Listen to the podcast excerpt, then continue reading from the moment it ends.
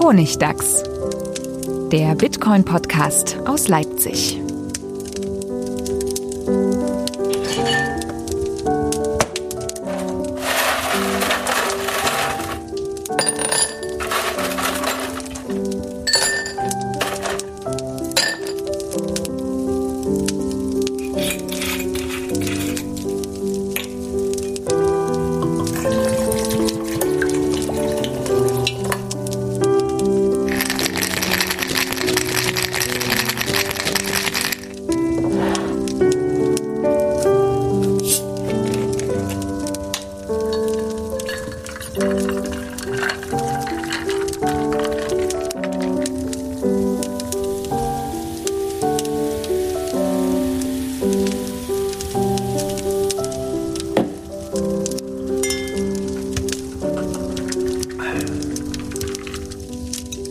Willkommen zum Honigtags. Yay, endlich wieder da nach der Sommerpause. Hallo Manuel, hallo Stefan. Ihr seid Hallo. aus dem Urlaub zurück. Yay! Man klar auch. schön gerunden Jubiläumsfolge 64, 2 hoch 6. Schöne gerade Oh, ja, Zahl. Jubiläumsfolge. Geil. Yay, wir feiern das mit einem Strauß bunter Themen und noch einer ganz besonderen Sache. Und zwar, ihr, wer sich mit dem Bitcoin-Kurs auseinandersetzt, der kennt ja Stock-to-Flow-Modell, um den vorherzusagen. Was gibt's noch? bei Mayor Block- Multiple. Mayor Multiple und äh, bei, es gibt noch dieses Rainbow, Rainbow Chart. Rainbow Chart und gibt so lauter tolle Sachen. Aber was ihr noch nicht kennt, ist der äh, äh, Stefan Holiday Index. Genau. Denn es gibt einen Zusammenhang und ihr, ihr hört es hier zum ersten Mal. Immer wenn Stefan im Urlaub ist, steigt der Bitcoin-Kurs. Absolut, ja. Und da der Bitcoin-Kurs gestiegen ist, könnt ihr rückschließen auch darauf, Stefan war im Urlaub. Vielen Dank dafür übrigens. Ja, Gerne. Ich, für, die, für die Allgemeinheit tue ich doch fast alles. Ja, aber es ist tatsächlich eine Beobachtung, die wir jetzt seit Jahren so ein bisschen pflegen. Äh, Das Paper ist bald fertig, ne? Machst du, schrei- schreibst du noch. nee, aber äh, das hast du vor ewigen Zeiten mal beim, beim Bitcoin-Stammtisch gesagt. Es ist immer so, wenn du im Urlaub bist, dann steigt der Kurs. Ja, das ist tatsächlich eine gute Beobachtung, ja. Toll. Also, wenn ihr was für den Kurs tun wollt, Stefan, du brauchst eine Spendenadresse. Das stimmt, ja. Wir müssen einmal einrichten, ihr müsst mich immer in den Urlaub schicken, dann, kann ich, dann steigt der Kurs immer. Ach, das Angenehme mit dem Nützlichen verbinden. Das Wunderbar. ist doch, äh, Weltretten könnte nicht leichter sein. Aber äh, kurzer Blick auf, auf, den, auf den Kurs. Manuel, hast du Analyse? Ja, äh, over 9000. It's over 9000! Yay! Cheap, cheap, cheap, cheap. Wir haben leider nicht das Equipment dabei, ähm, um das einzuspielen, aber ihr wisst, was gemeint ist. Richtig. So, haben wir das also abgearbeitet und auch die Rechtfertigung, warum es so lange gedauert hat, warum die nächste Folge ist, war halt Sommer. Ne? Stefan musste am Kurs arbeiten. Genau. So ist es halt. Also ihr könnt euch entscheiden, ne? hoher Bitcoin-Kurs oder mehr, mehr Honigdachse. Das ist jetzt wirklich eine schwierige Frage, oder? Also, Wirklich und moralisch. Also ähm, lass uns mal wieder ein bisschen zurück mit den Themen gehen. Was ist denn so passiert in letzter Zeit? Machen wir mal wieder den üblichen Überblick über die Themen. Net Positive Money. Oh ja, ne? Ist irgendwas Money. passiert, obwohl du im Urlaub warst? Sag nicht, du hast gearbeitet da. Nein, natürlich nicht. Ich habe natürlich nicht gearbeitet. Trotz, trotz mir sozusagen. Nein, es ist was Erstaunliches passiert, habe ich gestern irgendwann gesehen, glaube ich. Äh, Es gibt, gab, gibt einen interessanten Film, der den äh, Luminare aus der Community gemacht haben. Also viele Leute, von die man, die man so aus dieser Debatte kennt. Ähm, äh, Nick Carter zum Beispiel, äh, Meltem, Demirors und so, haben da waren da dabei. Äh, ich weiß gar nicht, wer den Film wirklich tatsächlich gedreht hat, habe ich jetzt vergessen. Äh, der heißt sowas wie The Greener Green Machine oder Greener Machine, Greening Machine, irgendwie sowas. Ähm, relativ kurzer Film, halbe Stunde, dreiviertel Stunde auf YouTube. Und da geht's eben, das ist, würde ich sagen, ein, ein Bitcoin-Image-Film ähm, zum Thema ähm, zum Thema äh, CO2 und, und, und Öko und so. Ähm, den, den, den ich einen ganz spannenden Ko Kontrapunkt sozusagen zu der Mainstream-Berichterstattung finde, weil die, die, die, die kennen wir ja jetzt alle, die, die, die hat, ist ja ein Riesenthema geworden diesen, dieses Jahr. Äh, Bitcoin ähm, lässt die Meere überkochen. Der Klimakiller. Der Klim Bitcoin, genau, ich habe hier gerade noch ein Zitat aus dem Krypto-Kompass, in dem ich selbst interviewt wurde, Klimakiller Bitcoin. Das ist dein Zitat? das war mein Zitat. Ne? ähm, Nee, aber, aber das also die haben das natürlich ein bisschen besser beleuchtet, aber das, äh, das, das war ja, ist ja schon meist eine sehr einseitige Diskussion, die da geführt wird in den Mainstream-Medien. Und dieser Film ist, ist, würde ich mal sagen, so ein klares Gegenstatement. Das so die ganzen Gegenargumente, finde ich, sehr geschickt aufarbeitet und sagt so, nee, Moment, so einfach ist es ja gar nicht. Äh, wir sind der Meinung, Bitcoin ist eigentlich ganz super fürs Klima. Ähm, was ich da, da, da kann man, finde ich, ja durchaus verschiedener Meinung sein. Ähm, und, und bei Net Positive Money sind wir ja durchaus da auch verschiedener Meinung. Also ähm, ich habe den Film dann mal äh, also getwittert und ähm, äh, Christian Rotzoll meinte dann auch gleich, ähm, dass er das sehr, sehr kritisch sieht, den Film, weil das ähm, weil es halt so eine Art von Greenwashing ist, da wird halt ganz einfach behauptet, so Bitcoin ist ganz toll fürs Klima sozusagen, weil das und das und das und das. Und er meint aber, naja, man sollte doch, wie hat er gesagt, äh, er findet äh, erst, erst Ei, dann Gack. so. Man sollte, Ach so. Also man sollte doch erstmal erstmal Fakten schaffen und das sollte tatsächlich erstmal belegbar sein, dass da wirklich, dass es wirklich grün ist, bevor man das behauptet. Ähm, und da hat er einen Punkt, finde ich, das ist schon richtig. Äh, mir gefällt der Film insofern, dass ähm, er erstmal sozusagen einen, einen Gegenpunkt zu, zu, diesem, zu diesem Pfad darstellt, der eben, der, also mindestens, also auf jeden Fall auch nicht, auch nicht mehr falsch ist als das, was in den Mainstream-Medien ist. Ähm, und andererseits eben auch sozusagen der so, also ein Selbstverständnis aufbaut der Community, wo die Community sagt so, nee, wir, wir sind nicht die Bösen, also, äh, sondern wir sind, äh, wir, uns ist durchaus auch dran gelegen, dass, dass äh, der Planet nicht kaputt geht und äh, wir tun da auch was dafür. Und ich finde, es ist leichter und besser aus so einer ähm, Position zu agieren, wo wir selber von uns ein Verständnis als jemand, als Leute haben, die äh, die, die positiven Beitrag äh, leisten wollen, als wenn du ständig in die Ecke gestellt wirst. Bitcoiner, das sind doch diese Idioten, die so nur Bösewichter sind und äh, denen das Klima scheißegal ist. Und, und dann nimmst du halt so eine Haltung ein und sagst, ja, stimmt, eigentlich ist, äh, habt ihr recht, ihr, ihr Öko-Kommunisten, äh, ihr seid, was, alles, was ihr uns sagt, ist sowieso Quatsch, ja, dieses mit dem Klima, das ist alles gelogen.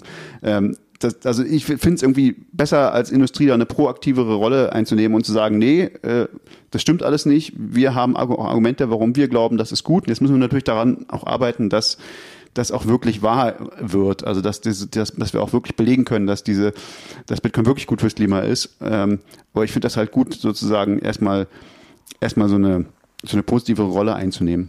Also es ist quasi, wir haben zurzeit äh, so ein Bias zum Negativen, weil, weil es ist halt immer leicht behauptet, Bitcoin ist, ist der Klimakiller oder sowas. Es, ist, es wirkt schon so, als wäre das die vorherrschende Meinung und das ist quasi der andere Pol. So sehe ich das ja. So genau, aber es ist, es ist jetzt nicht eine ausgewogene Dokumentation, wo man die Wahrheit, Trademark, äh, erfährt, sondern es ist eigentlich so Counterfeit. Was ja. ist denn, was ist denn eigentlich das Fear Un Uncertainty and Doubt? Was ist denn das Gegenteil? Hope. Äh, Zuversicht. und äh, Fakten. Fakten sind ja, auch gut. Michael, Michael Saylor hat doch die Website hope.com. ich finde, das trifft es ganz gut. Ja? Also, das ist eine Bitcoin-Website. Ja. also, ähm, ja, nee, ja, das würde ich schon so sagen. Also, da, da, da sind viele Argumente, warum. Ähm, einerseits finde ich finde es wirklich sehr gut gemacht, weil es halt äh, anfängt damit, warum halten wir Bitcoin überhaupt für wichtig? Warum ist das überhaupt eine interessante Sache? Ähm, es ist eben nicht einfach nur irgendwie Spekulation und Trading für irgendwelche Leute, die Casino spielen wollen, ähm, sondern das ist ja, warum, warum ist das wichtig? Und das, das ist schon mal, glaube ich, ein guter Punkt, den man erstmal anbringen muss, bevor man überhaupt darüber reden kann, äh, ob das überhaupt Sinn macht, da, was wir, was wir tun. Ähm, Klar, im, so in den Mainstream-Medien wird immer auf die Kosten eingeschlagen, aber eigentlich muss es ja um eine Kosten-Nutzen-Rechnung gehen. Genau, weil der, das, die, die Mainstream-Artikel gehen immer davon aus, der Kosten ist, der Nutzen ist null. Also müssten die Kosten auch null sein. Aber dann, das ist halt eine schwierige Diskussion, ja. Ähm, und da, deswegen finde ich das ganz sinnvoll, wie, wie, wie der Film das aufarbeitet und sagt halt, nee, erstmal sagen wir, warum das überhaupt sinnvoll ist, warum wir das für wichtig halten.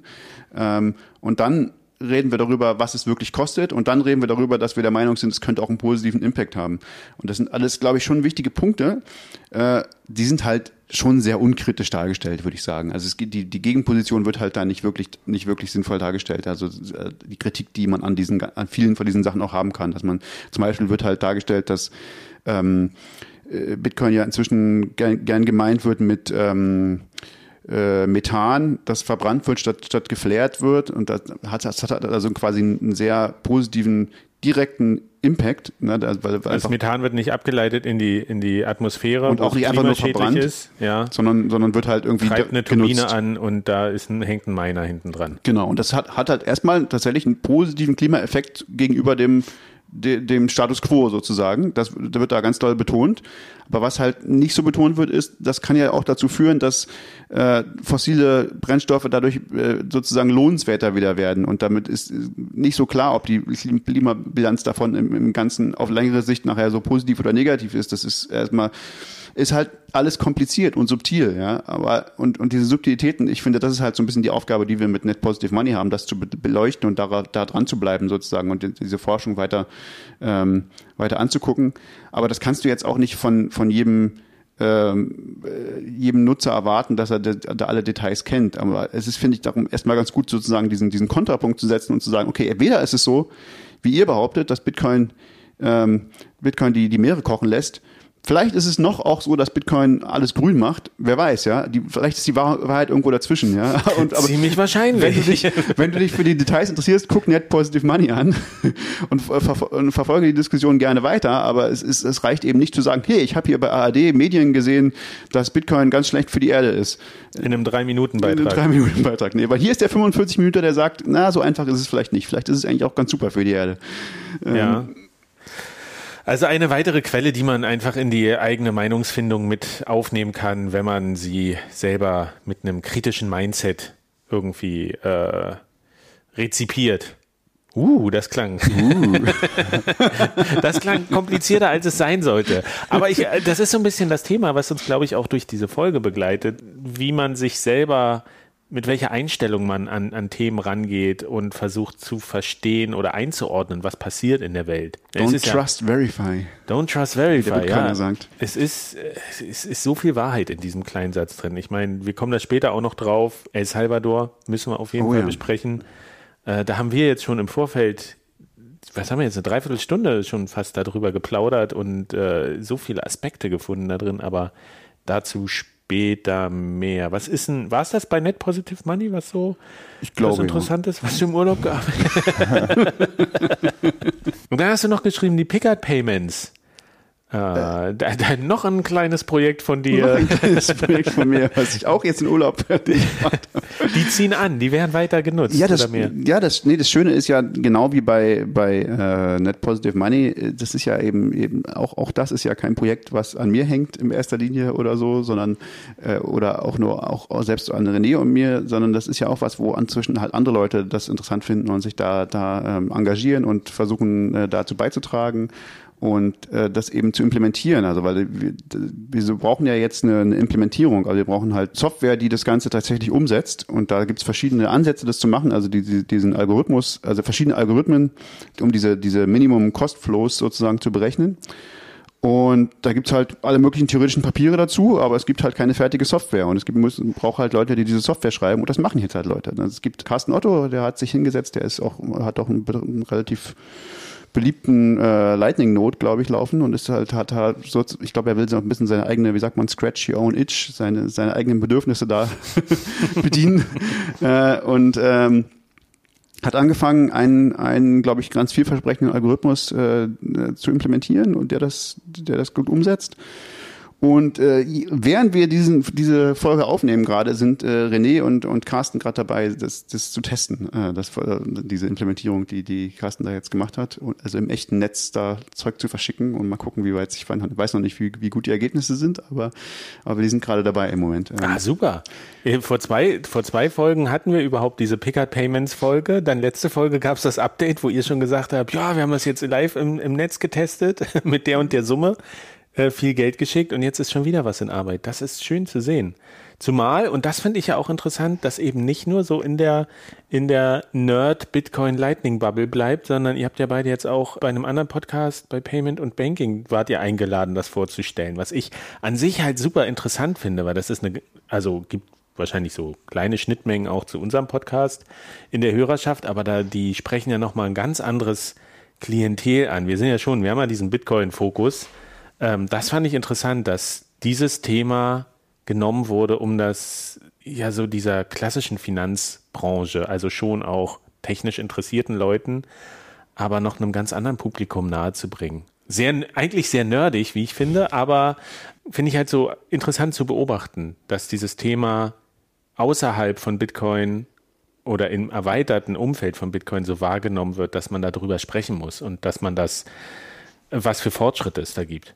Ja, ich finde es aber sympathisch, dass man so einen wirklich technischen Aspekt als Aufhänger nimmt und jetzt nicht wieder von Null anfängt, was ist Bitcoin oder was ist Lightning, sondern wirklich reinsteigt mit einem kleinen Technik, technischen Detail aus deren Sicht und darüber dann die Brücke zu Bitcoin und Lightning schlägt. Zumal, zumal es ja auch schnell wächst. Also ich habe jetzt heute, glaube ich, gesehen, 2500 Bitcoins oder sowas sind jetzt im, im Lightning-Netzwerk. Ich glaube noch mehr, ja. Irgendwie 2007 oder ich weiß nicht. Ja, also 3000 ist die nächste Größe. Also da ist, ist wirklich, es tut sich so viel, so schnell und äh, auch da wieder, El Salvador wird es eine Lightning-Konferenz geben, Ja. tatsächlich. Äh, Mitte November. Ich glaube, es könnte sogar, könnte sogar auf diesen Taproot Activation Tag fallen. Oh, das wäre ja unglaublich. Das wäre Ja. fantastisch. Ich, also, es gibt die ersten Prognosen, dass das hinkommen könnte, aber das ist halt das, das Faszinierende, so wie, wie diese Infrastruktur wächst eigentlich und ein Großteil der Welt gar nichts davon mitbekommt und es aber auch okay ist auf eine gewisse Art und Weise, aber manche Leute, die davon be- mitbekommen sollten, die kriegen es halt jetzt auch mit. Na, also das mit dem Drop the Base, Zero Base Fee, das zieht sehr viel mehr an, als ich erwartet hätte. Ja? Okay. okay. Also mein Lieblingsbeispiel, ich habe einen kleinen Wegwerf-E-Mail-Provider, mytrashmail.com. Die nutze ich sehr gerne, weil die nirgendwo auf den, auf den Sperrlisten sind. Äh, die benutzen noch eine Domain von 2015. Und da steht, ihr könnt mir äh, Donations per Lightning schicken und Zero Base Fee. Geil. Das ist ja fantastisch. Ah. Na, ich glaube, es sind inzwischen doch irgendwie, ich glaube, gut 25 Prozent des, des Netzwerkes äh, oder der Kanäle oder so sind Zero-Base-Fee. Also es ist schon, und da, also man kann schon auch in den reinen, wenn man jetzt sozusagen nur das Subnetz nimmt, nimmt was Zero-Base-Fee geht, kann man, glaube ich, hat, dann kann man auch schon ganz gut da Sachen äh, verschicken. Und also auch nochmal darum zurückzukommen, dass andere Leute sich da auch drum kümmern. Es gab auch inzwischen auf der Mailingliste, auf der Lightning-Mailingliste da so ein bisschen eine Diskussion und da ähm, der, der Seaman, weißt du, wer Seaman ist? Ähm, Michael Seemann? Nee, der nicht.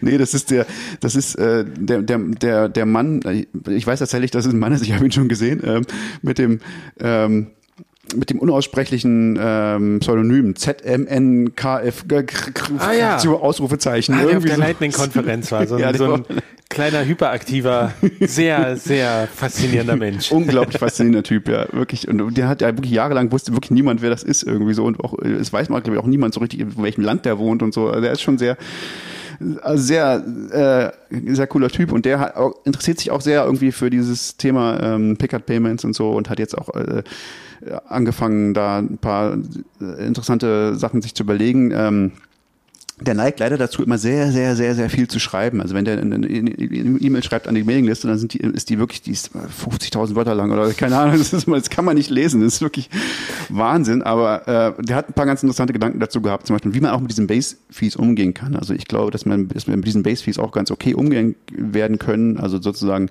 die, die Grundidee ist, naja, wir behandeln, wir sozusagen, wir, wir können mit denen nicht optimal rechnen, aber wir können, müssen auch nicht alle Ka Kanäle ignorieren, die irgendwelche Base-Fees haben, sondern einfach, je mehr Base-Fee du hast, desto unwahrscheinlicher ist es, dass du gewählt wirst, weil der Algorithmus deine Kosten einfach überschätzt sozusagen und sagt, ja, das, wir, ja, wir, wir sagen einfach, wir, wir nehmen ein bisschen mehr sozusagen. Das, das hat dann ganz, ganz interessanten, ganz interessante Idee, glaube ich, wie man das gut handeln kann. Und ich glaube, so können wir es tatsächlich benutzen. Schön, schön. Was ich ja immer noch zu bedenken gebe, wenn du jetzt sagst, so 25 Prozent des Netzwerks äh, haben schon die, die Base-Fee äh, auf Null gesetzt, das ist ja immer noch ein sehr manueller Prozess, weil so für technische Laien wie mich, ich habe zwar Not laufen, aber ich könnte jetzt nicht über die Konsole das selber eingeben, äh, wie ich diese Base-Fee konfiguriere. Also wenn das Interface mir das nicht anbietet, dann mache ich das erstmal nicht, so weil ich da auch jetzt gerade nicht die Zeit habe, mich da reinzufuchsen. Ich würde es schon irgendwie hinkriegen. Aber davon gibt's ja, muss man ja auch davon ausgehen, dass es sehr, sehr viele Leute gibt, die, die so sind und sagen, wenn das in dem nächsten Update einfach als Switch-Schalter drin ist, den ich umlegen kann, möchte ich das oder möchte ich das nicht? Oder äh, es wird vielleicht von vornherein implementiert, dann könnte diese, diese Zahl auch noch sehr ähm, sprunghaft ansteigen. Ja, genau. Also ich, wir sind ja, also ich glaube, ich bin ziemlich dafür, dass man das einfach als Default macht sozusagen. Also dass man, man kann ja jeder setzen, wie er möchte, aber dass man sozusagen zum Beispiel die, die Standardimplementierung das einfach als Voreinstellung so, so machen, äh, statt jetzt, ich glaube, das haben sie bei einem Sat oder so, was auch irgendwie mhm. Quatsch ist. Also ähm, und das, das, ich hoffe, das wird irgendwie kommen. Ähm, ja, es ist halt ein bisschen die Frage, ob jetzt so Leute, die, die so eine Not wie du betreiben, einfach, die, die sich da quasi gar nicht drum kümmern, ob die wirklich so relevant sind jetzt für das Routing tatsächlich, ob da wirklich dann so sondern ich erwarte eigentlich eher, dass, dass das Lightning Routing sich professionalisieren wird, also dass man damit mehr Geld machen kann, werden kann, wenn man sozusagen diesen Algorithmus, also dieses, diese Art von Routing benutzt. Ähm, und dass dann auch ein Anreiz für die Leute entsteht, sich um diese Nodes besser zu kümmern, die wirklich äh, mehr benutzt werden wollen, sozusagen. Ähm, mhm. und dass, dass es dann für Hobbyisten vielleicht gar nicht so spannend ist oder dass es auch nicht so wichtig ist für das Netzwerk, ob die Leute, die, die sowieso ihre Nodes gar nicht pflegen, ähm, ob die jetzt ihre, die kann man auch, die werden auch, auch jetzt leiten die nicht viel Traffic weiter sozusagen. Ne? Also das ist auch jetzt, ist es, wenn du äh, wenn du viel routen willst, dann musst du dich schon darum kümmern, dass, wie, wo dein Not im Netzwerk ist und, und, und du musst das schon, das ist schon eine, eine richtig aktive Geschichte. Mhm. Aber ist das nicht nur, wie viele Kanäle habe ich offen mit wie viel Volumen drin und wohin? Nee. Viel mehr Unterschied gibt es doch nicht. Nee, doch, nee, nee, es gibt sehr viel Unterschied. Es hängt ja davon an, wo, also wo bist du im Netzwerk sozusagen. Äh, du willst ja, das, deine Aufgabe ist ja Liquidität weiterzuleiten sozusagen. Das heißt, du musst sozusagen den Leuten die Liquidität da anbieten, wo sie sie brauchen. Also wenn jemand sozusagen einen Laden hat und äh, da kommt ganz viel rein, dann musst du ihm die Liquidität zur Verfügung stellen, wo die, äh, die reinkommen kann. Und wenn jemand sozusagen irgendwie eine, was weiß ich, eine Exchange ist und da kommt ganz viel Geld raus, dann musst du halt die, äh, das, die, die Liquidität in die andere Richtung anbieten. Und das sind alles so tatsächlich Business-Entscheidungen, wo, wo es Leute gibt, die da sitzen den ganzen Tag vorm Rechner und machen nichts anderes als überlegen, ha, der hat gerade da einen Laden aufgemacht, da mache ich doch mal einen Kanal dahin auf, okay, dann probiere ich das aus, mache AB-Testing, ob das jetzt besser läuft als das und das und dann setze ich meine Fees entsprechend und so. Also das ist wirklich ein Unternehmen. Es gibt Leute, die die, die verdienen damit wirklich Geld. Ähm, und da, das ist ein bisschen die Frage, wo geht da die Reise hin? Es gibt dann eben auch so Tools wie CL-Boss von diesem C-Man zum Beispiel. Das ist so ein, so ein Plugin für, für äh, C-Lightning. Das macht eben diesen ganzen Prozess automatisch und versucht das zu automatisieren. Aber das kann natürlich keine wirklichen kaufmännischen äh, Entscheidungen treffen. Wobei, naja, irgendwie auch schon. Also es versucht schon auch den Preis zu optimieren und so. Also das, wo, das ist interessant. Das ist halt gerade so, ein, so ein Markt an, an, an, an Routing und Liquidität, der da entsteht. Und, und da gibt es sicherlich auch verschiedene Teilnehmer, die verschiedene Ziele haben. Und ob vom, vom Hobbyisten bis zum Tycoon sozusagen. du grinst mich so an, nee, weil nee, ich so viel rede. Nee, nee, ich finde das nur so toll, weil ich hatte ganz lange auf meiner To-Do-List hatte ich draufstehen, dein Lightning-Node äh, mal zu einem Routing-Node umbauen. So, kannst ja vielleicht noch ein bisschen was mitnehmen. Und irgendwann habe ich mich mal hingesetzt und jetzt mache ich das. Und es hat, ich glaube, es hat zwei Minuten gedauert, bis ich das Thema durchgestrichen habe und gesagt habe, okay, uh, that's not my cup of tea. Das ist, äh, ich, ich müsste mich da so einlesen, das ist so kompliziert irgendwie. Ähm, ich müsste da so viel Zeit rein, rein investieren und das ist auch anspruchsvoll tatsächlich. Da ich überhaupt keine, ich habe weder die Zeit noch die Lust dazu und ich streiche das jetzt von meiner Liste und bin eigentlich happy. Ich glaube, ich habe, äh, mein, mein Note hat äh, drei, drei Satoshi, habe hab ich verdient mit dem schon mal. Wahnsinn. Ich glaube, also ist schon, es gibt andere, die sind blanko, ne? ja, ich, da, ich sag, da gibt es eine ganze Range von, von verschiedenen Leuten, die verschiedene Ziele und so haben. Also ich glaube, dass tatsächlich viel in, in dieser Richtung, was wie, wie Leute wie du das machen, das, das wird ganz viel automatisiert werden. Also da gibt's halt Tools, die machen das einfach für dich. Die machen für dich automatisch Kanäle auf, schließen die wieder und versuchen da irgendwie einen Gewinn zu machen und es wird vermutlich dahin laufen. Ich denke, dass es sich vielleicht dann gerade so oder gerade so nicht lohnt, mit, wenn du jetzt den ganzen Strom einrechnest und die Liquiditätskosten oder so. Ähm, und auf der anderen Seite wird es halt auch Leute geben, die beschreiben das als Geschäft und machen, haben da Angestellte und, und machen da irgendwie, äh, optimieren da mit der Hand dran rum, ja. Also, aber das ist alles natürlich, ist natürlich irgendwie Kaffeesatzleserei, ne? Ist nur Spekulation, wie das, wie das sich entwickelt. Aber ich denke einfach, da, da wird noch viel passieren, so. Also, deswegen ist es irgendwie schwer zu sagen. Also, wie sie, auch wie sich es mit dem ZBF entwickelt. Ich glaube, das ist was, was, was der Markt ganz gut regeln kann, tatsächlich. Wobei man auch sagen muss, Not zu betreiben, das ist nicht nur sinnvoll oder, oder nützlich, wenn er sich refinanziert oder wenn man da Geld verdient beim, nee. beim Routing, sondern äh, es gibt ja jetzt eine andere spannende Entwicklung auch, äh, wer heißt es, Allen Address? Ist das? LN, ist ich glaube ja, Lightning, ja, ja. Lightning Address. Lightning es. Address, Lightning genau, wo man quasi wie, wie eine E-Mail sich anlegen kann und im Hintergrund kommuniziert quasi ähm, das mit dem eigenen Node, weil um eine Zahlung zu empfangen, muss ja immer eine Invoice erstellt werden. Und das wird aber versteckt hinter qua- quasi einer E-Mail-Adresse. Und man kann Geld an diese E-Mail-Adresse schicken. Und das, die ganze Magie, das ganze Technische passiert dann unter der Haube. Das kriegt man dann nicht mit. Aber dafür ist es natürlich äh, wichtig, einen eigenen Node zu haben, der Invoices erstellen kann und der das alles abwickelt. Äh, und das kann sich eben auch schon lohnen. Also wenn ich jetzt zum Beispiel Newsletter sind ja gerade ein großes Thema. Wie kann ich es da schaffen, in den Newsletter irgendwie eine, eine ähm, Lightning-Spendenoption einzubauen? Geht ja eigentlich nicht, weil du, ja, wir haben noch, noch keine festen Adressen, so wie bei Bitcoin, wo man einfach einen QR-Code reinsetzt. Aber man könnte so eine äh, Lightning-Adresse da reinsetzen. Friedemann at, äh, ich, ich glaube, es gibt schon ein, zwei Serviceanbieter, die das haben. Die machen, äh, ja, es gibt Serviceanbieter. Also das, das Joko funktioniert. oder sowas, der macht, der hat sowas. Ich glaube dann Friedemann at Lightning Adress oder LN Adress oder sowas. Kann sein. Und dann könnte man einfach mit seiner Wallet an diese Adresse, die tippt man ein und dann kann man schicken und die super. Ja, das sind so Usability-Sachen. Da passiert gerade auch super viel. Also es gibt, das, ich glaube, Lightning Address basiert jetzt, glaube ich, noch auf LNURL, aber da, da kommt ja auch Offers, sind ja jetzt auch in der Verhandlung, äh, was, was äh, Rusty macht. Das ist, macht das alles noch ein bisschen stabiler sozusagen, diesen ganzen Prozess. Also dass man so auch so wiederholte Zahlungen anbieten kann und so sowas wie Abos und solche Dinge. Also da gibt da passiert auch ganz ganz viel gerade in Lightning und das ist man, das ist irgendwie wie, kommt mir gerade vor wie so ein bisschen wie so ein Perfect Storm, ne, weil gerade dieses ganze Zeug gerade passiert, aber dann eben auch haben wir eben El Salvador, wo das tatsächlich ange gebraucht wird, wo die, all diese Sachen auch wirklich gebraucht werden, ne? Also weil, weil, weil äh, irgendwie die wollen ja wirklich bezahlen da mit diesen mit, und und da sieht man halt, welche Use Cases wirklich wirklich nützlich sind und welche funktionieren und welche nicht und so. Und das ist halt mega spannend gerade, finde ich, was da, was da Oh. abgeht. Ja, und interessant sind halt auch die sich verändernden Umstände. Ich habe erst gestern noch einen interessanten Artikel in der New York Times gelesen über diese Herausforderungen oder die Probleme oder die Konflikte, die sich ergeben aus diesen zunehmenden Privatsphäre-Einstellungen, zum Beispiel bei äh, Apple, wo du auf dem iPhone einfach sagen kannst, ich möchte nicht mehr getrackt werden durch sowas wie Facebook. Und da gibt's halt,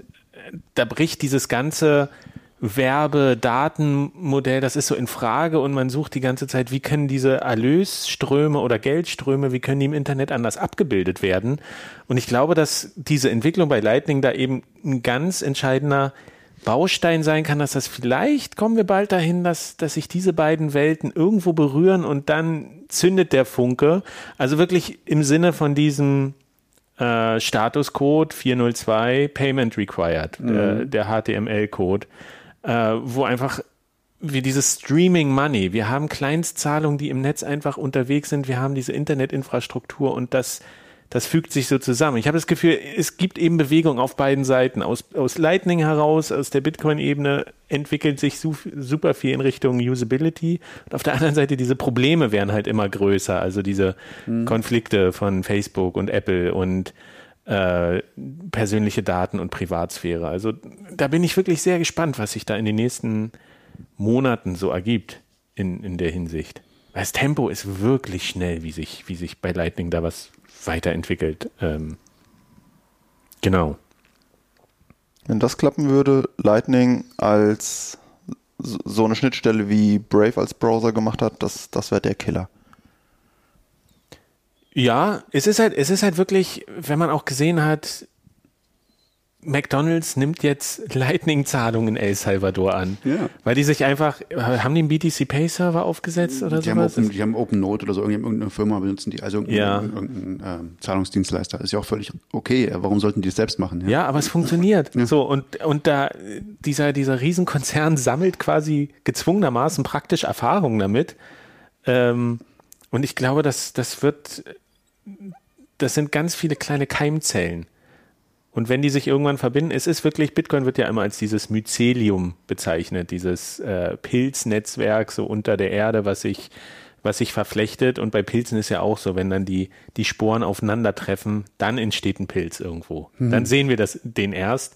Und ich glaube wirklich, dass ganz viele von diesen Keimzellen gerade sehr aktiv sind. Und wenn die sich, wenn die aufeinandertreffen irgendwo, ich kann nicht sagen, wann und wo und wie das aussehen wird, aber ähm, ich bin einfach so, neugierig, was da draus wird. Das fasziniert mich sehr. Okay. War doch schon mal, haben wir Lightning jetzt wieder abgehakt. Äh, dann gibt es ein bisschen was von Magic Future Money. Oh ja. Wir kommen langsam auf die Zielgerade, tatsächlich. Und es ist spannend. Also ich hätte nicht gedacht, Buchproduktion ist living on the edge. Dass er wie das Impuls hochtreiben kann, da denkst du, ja, na, die Geschichten sind doch da, ist alles korrigiert und, und gesetzt, aber ähm, wenn man sich so die Zeitung aktuell anguckt, gibt es viele Berichte darüber, Papier. Papier ist das neue Gold. Gold, ja, die Papier. neue Wertanlage. äh, es gibt eine krasse Papierknappheit. Nee. Also Holz wissen wir ja eh auch, ist, ist knapp, aber ähm, durch Corona wurden einfach so viele Kartonagen gebraucht, weil alle den Onlinehandel so befeuert haben. Das Papier, so die Verlage sind alle zurzeit ähm, bisschen am Limit, Papier zu kriegen fürs Weihnachtsgeschäft und auch für, jetzt im Oktober ist die Frankfurter Buchmesse zum ersten Mal wieder in echt. Ähm, und Papier ist super knapp und ich habe das auch gemerkt. Ich habe ein Angebot von der, von der Druckerei bekommen äh, und musste lernen, Papier hat Tagespreise. und der Tagespreis war für, mein, für meine Badge irgendwie äh, nächsten Tag 300 Euro mehr. Äh, da habe ich sie dann schnell gesichert. Aber du musst wirklich so gucken, wo kriege ich noch Papier her für meine Auflage? Reicht das noch? Kann ich noch was drucken oder nicht? Das ist total abgefahren. Das, äh, vor allen Dingen, weil sich das halt auch auf die Geschäftsmodelle der, der Verlage total auswirkt. Weil früher hat man so gesagt, na ja, Buch kommt raus, wissen nicht, wie das, wie das performt. Irgendwie machen wir erstmal eine kleine Auflage und dann zum Weihnachtsgeschäft oder sowas drucken wir halt nochmal nach, wenn es gebraucht wird. Aber das geht halt nicht mehr. Du musst jetzt, musst du quasi planen für einen langen Zeitraum, wie viel Bücher mache ich, wie viel drucke ich, auf die Gefahr hin, dass das irgendwie dann ein Ladenhüter ist oder es wird nachgefragt, aber ist nicht lieferbar. So, finde ich total faszinierend. Hätte ich nie gedacht, dass Papier ähm, so eine, so eine knappe Ressource ist. Aber wie du auch vorhin gesagt hast, Stefan, es ist ja, alles wird auf Papier umgestellt. Ne? Plastik wird abgeschafft, du kriegst keine Plastiktüten mehr, sondern dein, dein, die Essenstüte ist aus Papier, das Essensbehältnis beim Lieferdienst ist aus Pappe irgendwie. Alles ist das Papier, auch äh, gan- ganzen Verpackungen. Also wenn du jetzt in den Supermarkt gehst, ich, beobachte das seit, seit ein, zwei Jahren, dass irgendwie alles mögliche Plastikzeug wird ersetzt durch Papier. Also ich glaube schon, das Papier, ich kann mir vorstellen, dass das knapp wird, ja. Und dieser ganze Versand, klar, das ist natürlich auch krass. Also da ist auch alles aus Papier. Das ist auch immer mehr. Also da, es gibt ja quasi fast kein Plastik mehr. Und es ist eine endliche Ressource. Du kannst es nicht einfach so, Anbauen. so schnell. Aber wenn es halt verbaut wird oder sowas, dann ist, ist, äh, ist halt knapp. Also Coin des Tages, Empfehlung, kauft, kauft Papier. Papier. Schmeißt eure alten Zeitungen nicht weg, die könnten noch mal viel wert sein. Oder so. Horden. Hodel. Paper Hodel. Horte Druckerpapier. Genau, aber weil auch das Papier so knapp ist, muss ich echt gucken mit dem Veröffentlichungstermin. Also ich habe ja so ein bisschen ähm, den 31.10. mir so angepeilt, aber ich, ob das der offizielle Termin wird, kann ich noch nicht hundertprozentig sagen, aber das Buch erscheint auf jeden Fall noch dieses Jahr. So viel ist sicher. Ich bin sehr gespannt. Party. Party, Party wird es geben, dazu aber dann auch später mehr. Und, äh, ach so, ja, was es noch gibt, äh, was mich sehr gefreut hat, äh, dass das Projekt oder der Blog zu Magic Future Money ist äh, im Finanzblog Award mit drin im, äh, im Wettbewerb. Der ist erstmal groß, da sind, glaube ich, 59 Blogs oder sowas.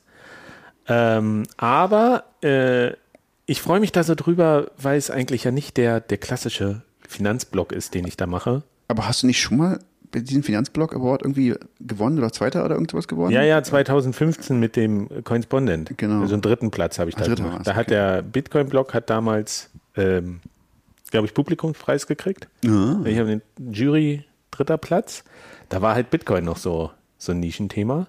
Mhm. Ähm, aber ich freue mich halt jetzt irgendwie, ich habe da auf gut Glück mitgemacht. Und es ist so, das andere sind halt irgendwie ETF, wie lege ich richtig an und keine Ahnung, miss, da Geld und äh, ich falle da ein bisschen aus der Rolle mit Magic Future Money. Und ich freue mich aber trotzdem, dass der Blog da drin ist, weil es eben so eine ganz andere Art ist, über Geld nachzudenken, die ich aber wertvoll finde.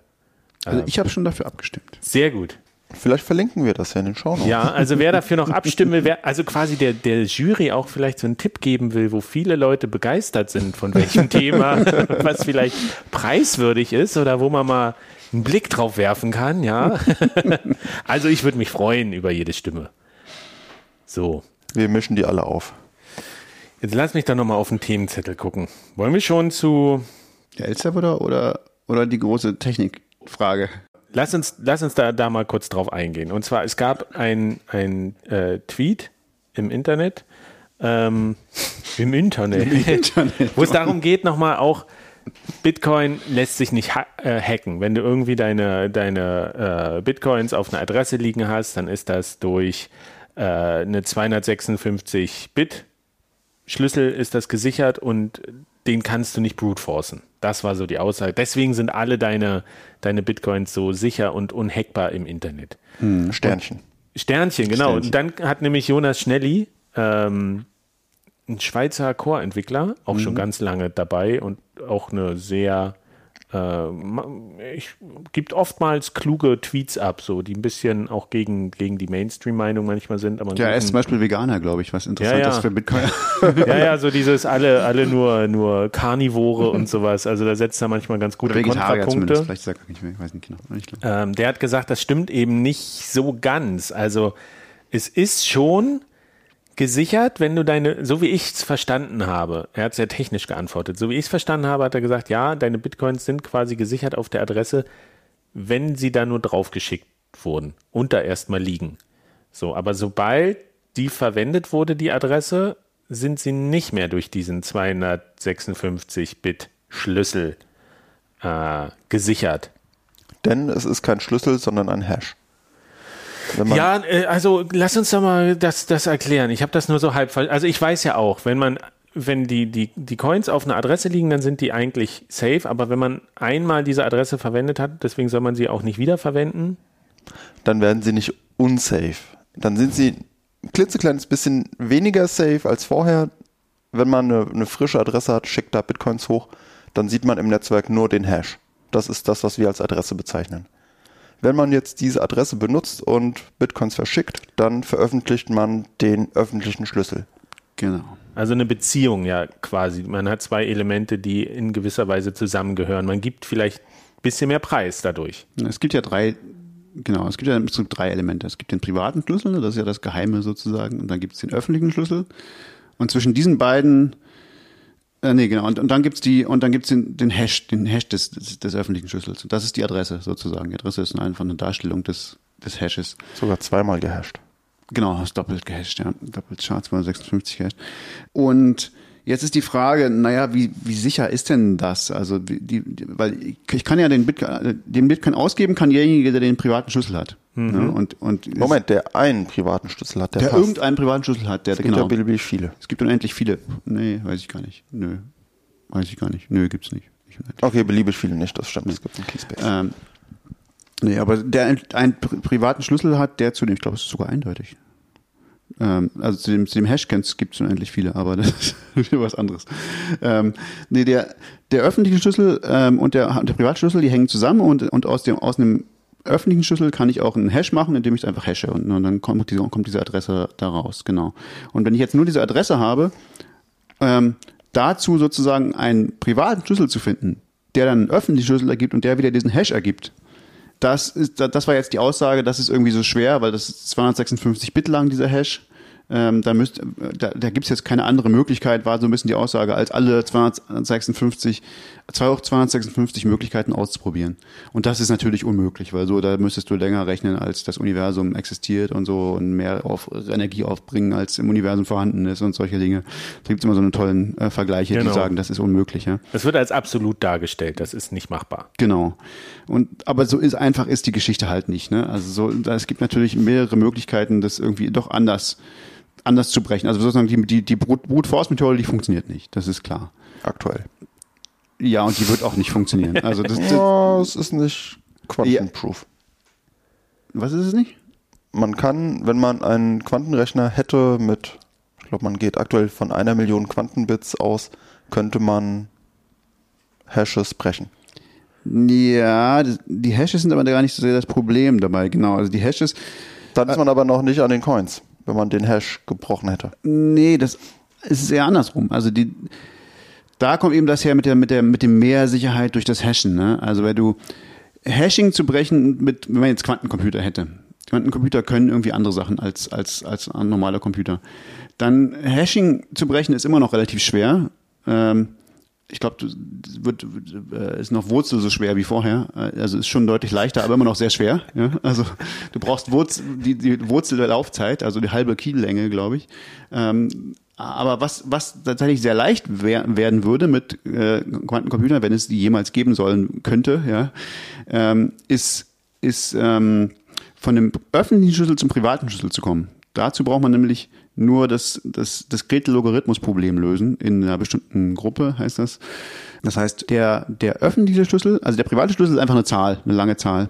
Genau, und, die wird ja auch zuerst erzeugt und daraus wird der Public Key erzeugt, der öffentliche Schlüssel. Genau, und der öffentliche Schlüssel wird erzeugt, indem ein Generatorelement, also irgendein äh, Element, was jeder kennt in dieser Gruppe, in diesem elliptischen, elliptischen Kurvengruppe, das ist eben keine Zahl, sondern ein Objekt, sagen wir mal, ja, äh, das wird mit sich selbst multipliziert und zwar genau so oft mal, wie der private Schlüssel ist, wie diese lange Zahl ist.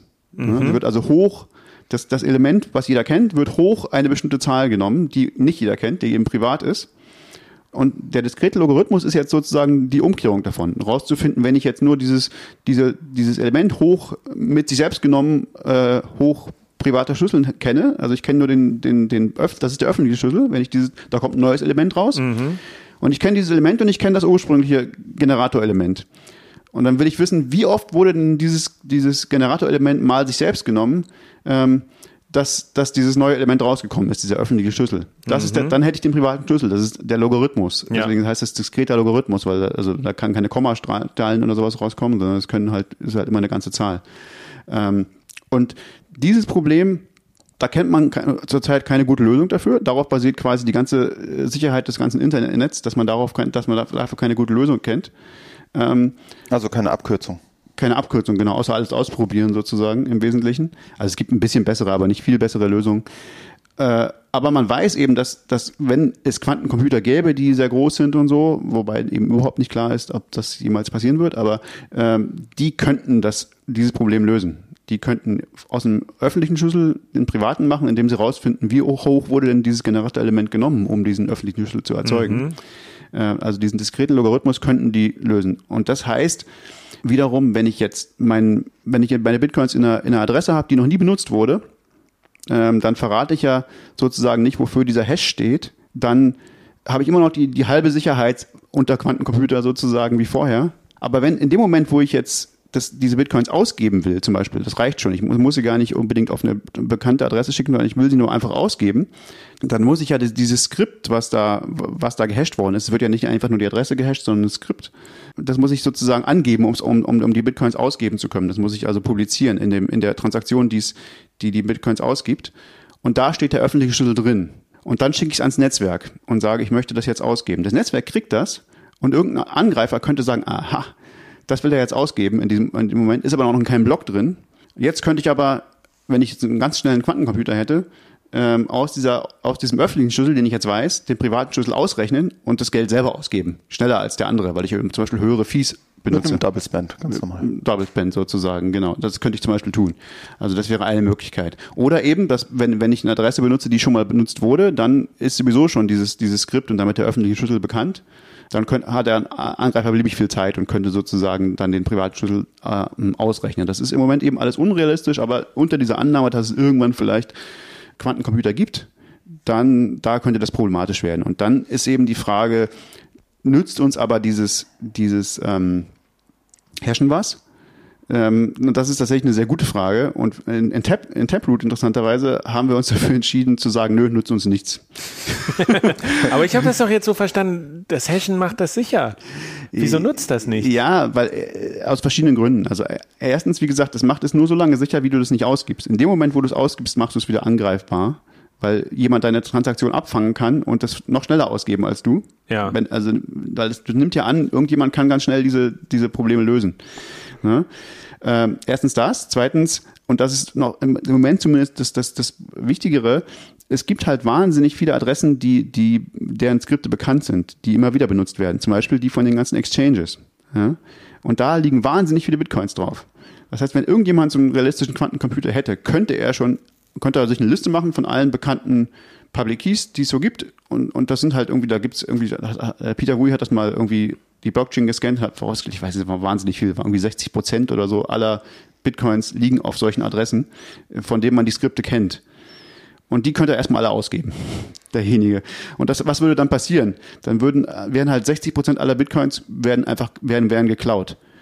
Du glaubst doch nicht, dass deine Bitcoins, die dann noch hinter einer unbenutzten Adresse äh, liegen, sozusagen, dann noch was wert sind. Dann noch was wert sind, wenn 60 Prozent aller Bitcoins schon geklaut ja, sind. Ja, aber der Angriff wäre ja nicht, äh, mit einem Schlag sind alle Private Keys bekannt, sondern wahrscheinlich mit einer gewissen Dauer kommt immer mal wieder ein neuer Private Key dazu. Ja, genau. Deswegen äh, ist es durchaus, finde ich, auch was, was eher zu wenig äh, Aufmerksamkeit äh, gekriegt hat, dass in Taproot sagt, ähm, sagt halt Peter Wui und die Entwickler von diesem, von diesem Taproot-Ding sagen halt, naja, das, dieses, dieses Hashing, das brauchen wir nicht, wenn wir mit, das mit Schnorr-Signaturen machen, weil das kostet uns eigentlich nur Zeit und, und, und, und Platz in der Blockchain. Wir benutzen direkte Public Keys, weil uns dieses dieses Hashing eigentlich nichts bringt, weil das würde so, alles würde sowieso kaputt gehen und wenn, wenn Quantencomputer kämen, müssten wir sowieso uns eine andere, äh, andere Lösung überlegen. Äh, und das, es ist einfach sehr viel praktischer, das nicht zu haben, sozusagen. Also das, aus technischen Gründen, wir können das besser, schneller verifizieren und so, geht besser. Aber da gab es relativ wenig Gegenwehr sozusagen. Und das fand ich ein bisschen, bisschen seltsam eigentlich. Ich meine, es ist natürlich so, es hat natürlich jeder jetzt äh, die Wahl, du kannst ja sagen, ich benutze keine Taproot-Adressen, ja, weil ich davon, weil ich möchte halt diese Sicherheit durch Hashing noch haben. Ähm, und es gibt eben, wie finde ich, schon auch gute Argumente zu sagen, diese Sicherheit ist eigentlich eine Scheinsicherheit, das ist eigentlich Quatsch, ja. Äh, die gibt es eigentlich gar nicht wirklich. Und wie gesagt, es ist alles nur unter der Voraussetzung, dass es irgendwann Quantencomputer gibt, die realistisch sind, was eine sehr große Annahme ist. Ähm, also es ist alles sehr, sehr viel, äh, wie sagt man, äh, in die Zukunft lesen irgendwie so, ne? sehr viel, sehr viel Wenns und Abers und so. Äh, aber also man merkt, das ist eine recht subtile Diskussion. Also man kann sich tatsächlich da fragen, hm, naja, es gibt Trade-offs. Also äh, Taproot-Adressen haben eben dieses Feature nicht und brauche ich das oder nicht? Keine Ahnung, ja. Es ist, ähm, ist Na, so ich finde, es sollte Security by Default sein. Das heißt, wenn man sich in Anführungszeichen normal verhält, dann sollte es sicher sein, wenn man nicht irgendwas abschaltet oder bewusst in Kauf nimmt. Sowas wie eine Adresse mehrfach benutzen, sollten die meisten wissen, dass das irgendwie ein Sicherheitsverlust ist. Und der Punkt ist für mich, man schleppt ja alles, was in der Vergangenheit passiert ist, mit. Wenn irgendwann bei Bitcoin auf der, auf der Blockchain direkt der Algorithmus geändert würde gegen irgendwas, was Krypto, Quantenbruch sicher ist, dann muss es ja trotzdem noch die alten Adressen supporten. Das heißt, die jetzigen Adressen müssen dann irgendwie trotzdem weiter funktionieren und sollten auch sicher bleiben. Beispiel wäre Satoshi, der vielleicht eine Million Bitcoin hat, die er eigentlich alle nicht bewegt hat, soweit ich weiß. Die werden dann immer noch sicher. Auch wenn der Algorithmus geändert wird. Naja, nee, das ist halt die Frage. Also sicher sind sie halt so oder so irgendwie alle nicht. Ne? Also das. Die sind noch gehasht und es gibt keinen keinen öffentlichen, öffentlichen Schlüssel. Ja, also bestimmt, ja, also wie gesagt, für bestimmte Dinge könnte es unter bestimmten Voraussetzungen sein, dass das sicherer ist, ja.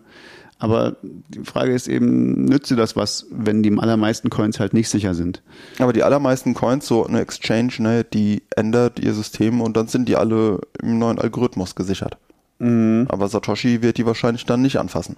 Ja, ja, genau. Also, ja, es ist eine komplexe. Und wäre blöd, wenn dann in zehn Jahren jemand Satoshis Coins klaut, weil mit einer Million Coins kann man auch schon. Ne, das kann er ja nicht. Also das ist ja klar, dass das nicht geht. In dem ne? Fall nicht. Mhm. Aber wenn das bei Taproot, na gut, bei Taproot gibt kein Satoshi. Satoshi okay, wird halt sein, seine Coins nicht auf Taproot-Adressen verschicken. Das ist richtig, ja. Bedeutet das auch, dass all die äh, Coins, die auf äh, Burner-Adressen geschickt wurden, also gibt ja so Proof of Burn, wo Bitcoins an Adressen geschickt wurden, wo man sich sicher ist, dass es da keinen Schlüssel zu gibt oder niemand Keinen den Schlüssel kennt. Das bleibt so. Aber ja. es gibt doch auch Adressen, wo man irgendwie nachweisen kann, dass ich glaube, so eine, so eine Subgruppe, eine Teilmenge kann keinen Schlüssel haben. Ist eine gültige Adresse, aber kann keinen Schlüssel haben Das oder kann sowas. sein, das weiß ich jetzt nicht genau. Also, Wenn, also je älter die im Adressformat sind, je näher die noch dran sind an dem Originalformat. Also so eine Proof of Burn Adresse könnte man nur mit dem jetzigen System machen. Das wäre bei, bei Taproot wäre das nur so eine halb Proof of Burn, weil man eventuell mit Quantencomputer könnte man dann da rankommen. Es gibt die Adresse 1 Bitcoin Ether do not send. Ja. Da ist mit jetzigen Mitteln unmöglich, einen Private Key zu, zu erzeugen. Weil man, man hat den, Ja, man hat den gehashten hat man einen Public Key dazu? Public Key? Nee. es gibt tatsächlich nur den Hash. Es wurde nur die, die Adresse konstruiert und hinten ist dann noch die, die die Checksum. Checksumme. Stimmt, also die hat nicht mal einen Public Key. Das ist natürlich schwieriger, ja, dann dazu. Da, Die sind safe. Ja, wer weiß, aber ja. Also es ist ja auch sowas, auch, es gibt auch keine guten Sicherheitsbeweise für, für, für, ähm, für äh, wie heißen die, für, für Hash-Funktionen. Die sind ja auch, es ist auch alles so, hm, ja, wir glauben, dass das sicher ist, aber Es ist ja, man muss aber trotzdem nochmal ganz klar sagen, wenn sich Mathematiker über Unsicherheiten unterhalten oder wann etwas sicher ist oder sowas, dann hat das manchmal ganz andere, äh, ist das in anderen Sphären, als Ja. wenn sich normale Leute über Ja. sicher und unsicher unterhalten. Und wir wollen jetzt hier nicht den Eindruck erwecken, dass es unsicher, sondern es bleibt halt immer, immer noch so eine Restunsicherheit. Irgendwie. Ja, man, das finde ich, sehr wichtig, das, was du da sagst. Also, weil das ist, glaube ich, das wird ganz oft irgendwie missverstanden, wenn man irgendwie über sowas spricht wie, ja, das ist doch aber probabilistisch, weil im Prinzip ist es ja tatsächlich zum Beispiel, zum Beispiel ist es, zum Beispiel ist ja, wenn ich, äh, ich kann ja einfach rein zufällig den gleichen Private Key würfeln wie du. Äh, Ich, der wird ja durch Zufall erzeugt meistens. Ja, Ich kann ja einfach den gleichen erzeugen wie du, dann kann ich dein Geld ausgeben. Ja, das kann, kann, passieren, kann passieren. Das ist tatsächlich können's möglich. nicht ausschließen, Das- ja. Man kann's, aber es ist so unwahrscheinlich, dass es halt irgendwie sehr viel wahrscheinlicher ist, dass wir alle im Moment, in, im nächsten Moment explodieren. Ähm, ja, es gab ja auch schon Bugs im Random Number Generator und so Sachen. Und das da, sowas ist was schon anderes. vorgekommen. Ja, das ist wieder was anderes, klar. Aber dann ist die Technik unsicher, da ist- wie es da ist ein erzeugt Bug. wird. Das, das Prinzip ist erstmal, du hast den, den gesamten Zahlen. Es gab ja auch diese tolle Seite, äh, ich weiß nicht, ob es sie noch gibt im Internet, die alle Private Keys aufgelistet hat. Da konnte man sich durchklicken Genau. und die hat einfach gesagt, so, das ist hier systematisch alle Private Keys, such dir einen raus. Und das ist ja genau das Gleiche. Du kannst da drei Tage drauf verbringen und gucken, ist auf den Adressen was drauf. Also zu, die äh, mit diesen Private Keys gesichert sind und du wirst nichts finden, weil es einfach so unwahrscheinlich. Auch jetzt spoilerst du es schon. ich habe es versucht, drei Tage. Also ich habe, nein, auch so wie Routing-Not einrichten, so lange habe ich es versucht. Aber der ist so, eine, ist so eine tolle Idee, wenn, wenn jemand sagt, du, hier ist eine Internetseite, da sind alle Private Keys von Bitcoin drauf, es ist nicht sicher.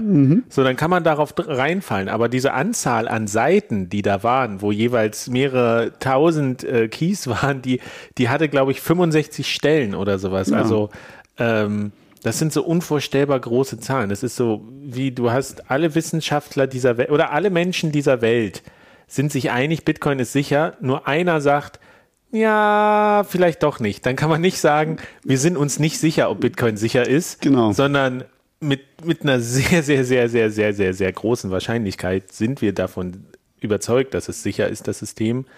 Wir können aber nicht mit absoluter Gewissheit das behaupten, weil das ist so, wie- Man kann es nicht behaupten oder garantieren für alle Zukunft. ja. So viel zumindest. Nein, ja. Okay. ja, ja, gesagt, also es ist, es ist ja irgendwie sehr, sehr. Aber genau, du hast recht, also was, was du, du meintest, naja, das, also ist es ein Problem. Ich glaube tatsächlich, dass Taproot in dem Fall kein Problem ist, genau weil aus dem, was du sagst, weil, weil wir haben ja noch die alten Adressformate. Wenn jetzt irgendwie rauskommen sollte, ah, wir können demnächst erwarten, dass ein, äh, dass ein Quantencomputer irgendwann kommt, ja, dann können ja alle Leute, die ihre Bitcoins äh, verschicken können, nehmen wir mal an, Satoshi kann das nicht, aber alle, die es können, können auch ihre, äh, ihre Bitcoins immer noch von einer Temporadresse auf eine alte Adresse schicken und dann sind sie wieder sicher sozusagen. Ne? Also wenn du das, Da wird es immer noch einen großen Teil geben, die das nicht machen und dann gibt es halt eine recht große Bounty auf der Blockchain. Ja, ist doch gut, dass es eine gibt, ja. Aber es gibt dann vielleicht diese Cold Storage Services, die werden präferiert, die das alte Adressformat verwenden. Oder das, wir hatten da ja auch mal drüber gesprochen, ob so die Hardware-Wallets, äh, dass man da immer mal wieder auch das Adressformat äh, updaten kann. Von Legacy zu Segwit-kompatibel zu jetzt nativen Segwit-Adressen. Da hatten wir auch drüber gesprochen, weil eben noch alles alle auf Taproot-Adressen ist das noch spendable. Ja, Soll ja, man noch genau. nicht benutzen. Im Moment solltest du keine Und vielleicht ist es dann aber so, dass tatsächlich sich Hardware-Wallet-Produzenten entscheiden zu sagen, sie bieten in der Hardware-Wallet das gar nicht an oder so sagen, das hier ist der safe Bereich, der noch safere Bereich und Taproot kannst du irgendwie für, Und das ist der für Bereich mobile Adressen Fees. verwenden oder so. Ja, ich glaube, das wäre schon übertrieben. Also ich halte es tatsächlich nicht für unsicherer. Äh, Also das, das ist ja immer, das ist eben die Frage, diese ganzen Wahrscheinlichkeiten sind sehr schlecht einzuschätzen, weil das alles sehr, sehr, sehr kleine Wahrscheinlichkeiten sind und sie beziehen sich irgendwie auf, auf Dinge, die irgendwann in der Zukunft vielleicht passieren könnten. Ja, Also gerade diese, diese Debatte ist, sind diese Quantencomputer eine realistische Bedrohung? Ist ja auch ein eigenes Thema, worüber wir eine ganze Folge reden können. Ja? Und, und da gibt es durchaus sehr gute Gründe zu sagen, nein, das ist eigentlich Quatsch. Also das, es gibt keinerlei Hinweise darauf, dass das wirklich funktioniert, außer das außer Hype und Marketing. Quantencomputer ist halt sowas wie AI und, und Blockchain und, äh, und, und sowas. Äh, Das ist halt was, was, was sich gut als Marketing verkauft, aber es gibt eigentlich sehr wenig Substanz dahinter. Ja, ich bin da auch skeptisch, ob das wirklich mal so weit technisch funktionieren wird mit Quantencomputern. Aber trotzdem zu dem, zu dem, es geht ja auch um diese gefühlte Sicherheit. Und das ist ja auch der Punkt, das hatten wir auch schon mal. Äh, mathematisch würden zwölf Worte bei dem Seed reichen, wenn man sich zwölf Worte aufschreiben muss, wenn man eine Wallet einrichtet, weil da schon die Randomness irgendwie groß genug ist, dass man äh, das mathematisch sicher ist. Und trotzdem bei allen Wallets muss man immer 24 Wörter aufschreiben, weil natürlich, wenn eine Wallet sagt, du, aber unser, wir haben hier 24 Wörter, ja, ist doppelt so sicher, wie wenn du, wenn du so ein 12 Wörter Seed hast. Das ist so diese Irrationalität, dann auch so gefühlte Sicherheit und, und wie funktioniert das alles. Müssen wir mal gucken, wie sich das in der Realität dann ausgestaltet. Na, aber ich will doch nicht drei Türschlösser an der Tür haben, auch wenn das sicherer wäre. Ja, aber dann nimmst du das sicherste von allen, wo, wo jemand gesagt, ah, hier sind wir zu 99,9999999 Prozent sicher und bei dem anderen sind wir zu 99,99998 Prozent sicher. Welches nimmst du dann, ne? Ich will das mit den zwölf Wörtern, nicht mit den 24 Wörtern. Und das in Pink. ja, also müssen wir mal gucken. Aber interessant auf jeden Fall. Ähm, sind wir jetzt doch ganz schön tief eingetaucht in die Materie. Ja, es sind alles sehr, sehr theoretische Diskussionen und äh, der TLDR ist, ist, ist alles sicher, ja. Keine, keine Angst, man kann eure Bitcoins nicht klauen. Ja, man, man darf da echt nicht auf die Kryptologen und Mathematiker so die Worte bemessen, wie man es sonst im Alltag macht. Ja, es ist alles jetzt wirklich sehr sicher. Äh, mein Beispiel ist, wenn man einfach nur zählen würde, von 1 bis 2 hoch 128 war es, glaube ich, oder war es 256, ich weiß nicht, würde das mehr Energie verbrauchen, als die Sonne in ihrer gesamten Lebensdauer zur Verfügung stellt. Nur das Zählen. Da haben wir noch nicht gehasht. Also ist sicher. Word. Word. Okay, kommen wir zum Abschluss noch, äh, werden wir wieder ein bisschen, bisschen weniger technisch. Wir können noch mal unsere El Salvador-Diskussion aufnehmen Huh. von vorhin. Es gibt ja, Thema. es gibt ja, ähm, Du bist so heiß wie ein Vulkan.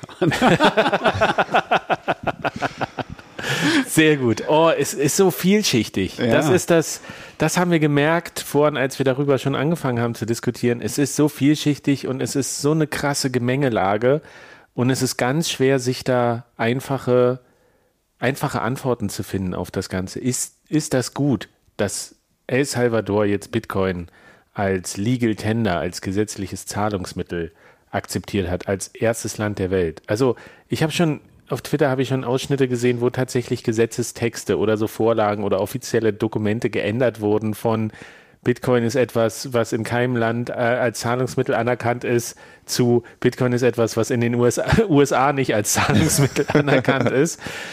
Also da ist so viel, ich finde das so unglaublich interessant äh, aus so einer Beobachterperspektive, weil das auf so vielen Ebenen sich da so viel bewegt.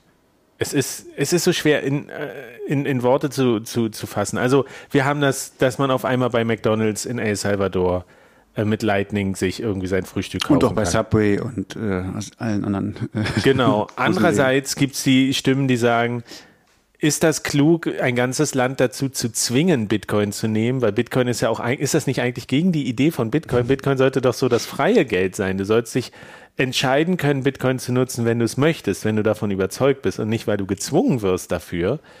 Ähm, Oder auch die, die äh, Entstehungsgeschichte. Wie ist es eigentlich tatsächlich dazu gekommen, dass El Salvador jetzt auf einmal Bitcoin nimmt? Das ging ja, das, das war ja ein Wimpernschlag eigentlich gefühlt. Auf einmal niemand hatte etwas von El Salvador gehört.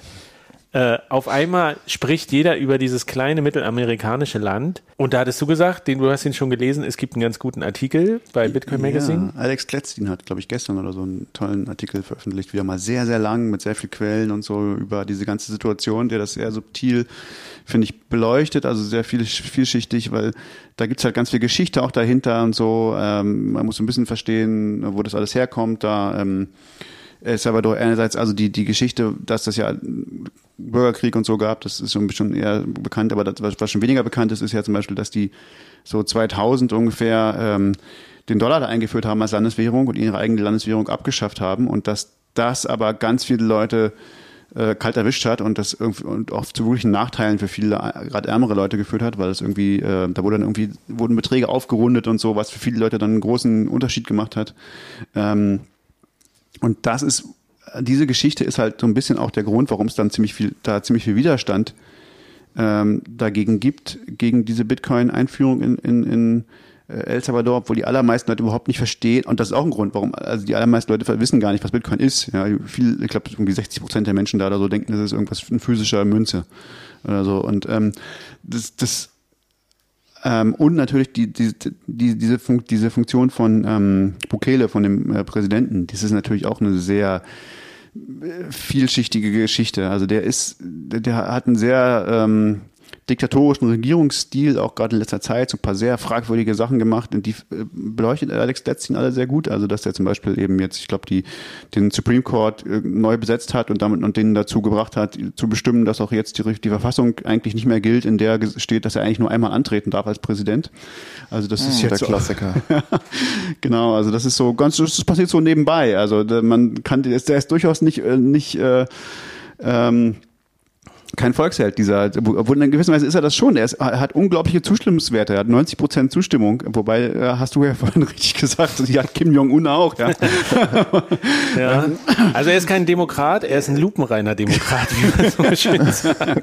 So könnte man sagen, ja. Und die Frage ist halt auch, was den dazu bewogen hat, das jetzt zu machen oder diese, also diese Regierung. Das ist halt auch, der, das beleuchtet, der Artikel beleuchtet auch wirklich sehr gut die, die Geschichte, dass das ja die, alles von diesem Bitcoin Beach irgendwie herkommt, was ja irgendwie scheinbar auch ein Projekt, ursprüngliches Projekt ist von, ich glaube, wie heißt der, Michael Peterson oder so, äh, jemanden, der eigentlich gar kein Bitcoiner war, sondern irgendwie so ein US-Bürger, der da hingezogen ist 2006 oder so, um irgendwie da zu wohnen und dann aber auch im Sinne von so einer christlichen Mission da halt ganz viel für die Jugendlichen vor Ort gemacht hat. Und ähm, und dann gab es halt einen äh, anonymen Bitcoin-Spender, der irgendwann 2019, glaube ich, gesagt hat, na, ich habe hier irgendwie eine Wallet gefunden, da ist noch ganz viel drin und ich würde da gerne so einen sechsstelligen Betrag im, im Jahr äh, spenden an irgendeinen irgendeinen guten Zweck in dieser Region. Und die anderen, die meisten Leute, die ja gefragt haben, haben halt gesagt, ja, gib mal her, wir machen da Dollars draus und dann, und dann ist gut.